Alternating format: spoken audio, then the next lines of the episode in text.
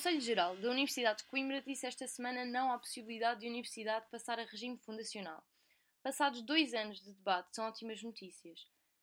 O regime fundacional tornou-se uma realidade em 2007 com o REGIES, Regime Jurídico das Instituições de Ensino Superior, instaurado pelo governo do PS.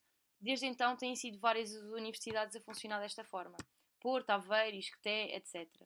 Este regime tem sido apresentado como a solução para uma maior autonomia das instituições. Facilitaria assim processos administrativos, gestão de recursos, entre outros. Mas na prática só vem intensificar os problemas trazidos pelo atual RGES. Tem aumentado os professores contratados a tempo parcial, tem aumentado a desigualdade salarial, têm-se criado assimetrias entre trabalhadores e abriram-se as portas à gestão privada das instituições, já para não dizer que se acentuou a falta de democracia interna. Por exemplo, entre 2010 e 2014, o Estado ficou a dever 100 milhões de euros à Universidade do Porto, 40 à Universidade de Aveiro e 12 ao Isqueté, todas, todas estas universidades fundação. Este regime demite o Estado da sua função enquanto financiador do ensino superior público e empurra as instituições para lógicas de mercado. Nas universidades de fundação, é especialmente relevante a assimetria de condições entre as faculdades de Economia ou de Ciências, com maior empregabilidade e por isso maior interesse de mercado, e estes cursos relacionados com artes, letras e ciências sociais. Nos últimos anos, infelizmente, o movimento estudantil e o associativismo estudantil ou não têm querido combater o problema por não reconhecerem o problema, ou têm tido dificuldade em fazê-lo pela complexidade e falta de transparência que estes processos de passagem à fundação têm tido. Na Universidade Nova de Lisboa, chegou a exigir-se um referente que foi sempre negado, exigiram sessões de debate que se transformaram em sessões de esclarecimento sem espaço para a oposição à passagem à fundação. Em Coimbra, felizmente, não foi bem assim. O movimento anti-fundação teve mais força e a Assembleia Magna tomou uma posição clara: não à fundação.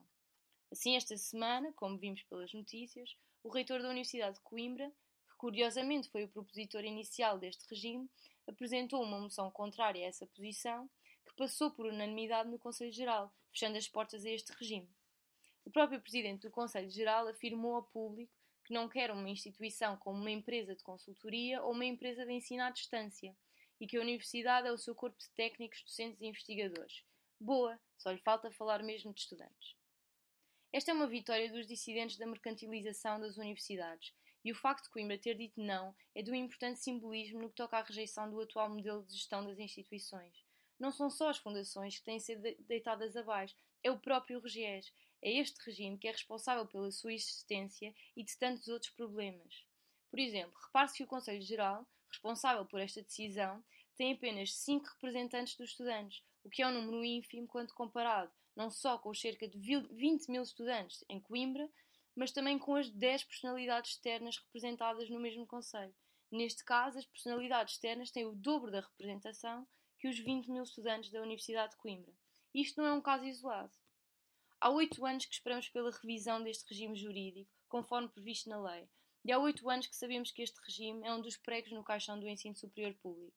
Primeiro, a foi a cobrança de propinas, um ensino a pagar. Depois, o afastamento dos estudantes dos órgãos de decisão de, das instituições. Mais tarde, a introdução de personalidades externas no mais alto órgão da universidade. Por exemplo, Alexandre Soares dos Santos e Lídio Pinho integraram ao mesmo tempo o Conselho de Curadores da Universidade de Aveiro. Pela mão dos governos PS e com a conivência do PSD e do CDS, a educação caminha para se tornar um produto, se é que não se tornou já, em vez de um direito democrático.